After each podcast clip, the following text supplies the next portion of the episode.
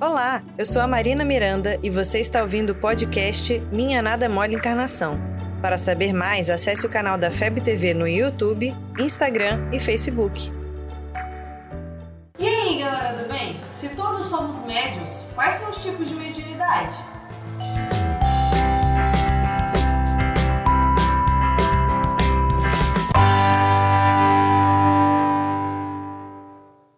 Bom, eu não sei quantas são ao todo, afinal, a galera do plano espiritual se comunica com a gente de diversas formas. Mas eu conheço alguns tipos que predominam nas reuniões mediúnicas numa casa espírita. A primeira é a inspiração. Já falamos aqui que todos somos médiums, mesmo que sintamos apenas a inspiração. Essa ideia que de repente aparece na nossa cabeça e às vezes nem ligamos, mas devemos exercitá-la e prestar muita atenção nela mediúnica, ela é muito importante, principalmente para o dialogador.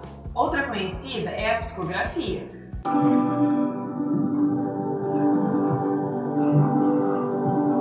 Chico Xavier, por exemplo, ficou conhecido pelos livros que psicografou, ou seja, pelas histórias que os espíritos trouxeram até nós por meio da sua mediunidade. Existem três formas de psicografar diretamente. A primeira é a mecânica, em que o espírito pega a mão do médium e a utiliza para escrever o que ele quer. A segunda é a de inspiração, em que o médium tem controle da sua mão e escreve aquilo que o espírito lhe diz pensamento a pensamento. Nesse caso, o médium tem mais controle sobre o que escreve, embora transmita o que o espírito está pensando. E a terceira é a semimecânica, que mistura as duas e é a mais comum. O médium sente a sua mão sendo guiada, mas tem consciência do pensamento do espírito que ali se comunica. Tem também a psicofonia. Não conhece?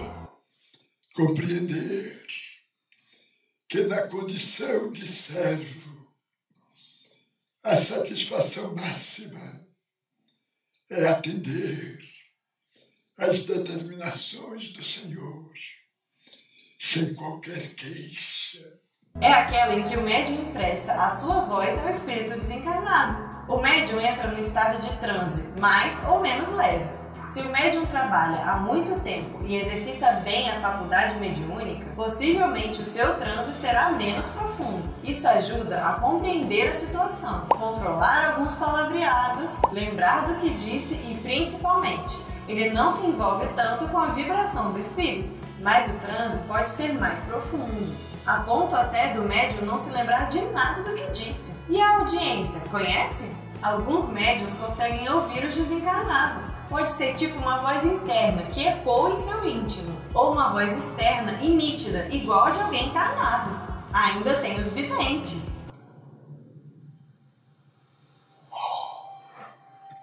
Contact.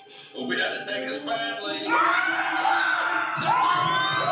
Estes conseguem ver pessoas ou lugares no plano espiritual sem estar dormindo. E eles podem ver tanto de olhos abertos quanto de olhos fechados. Acredita? É porque é a alma que enxerga e não os olhos do corpo. Nossa! Ainda tem a pictografia, de pintura.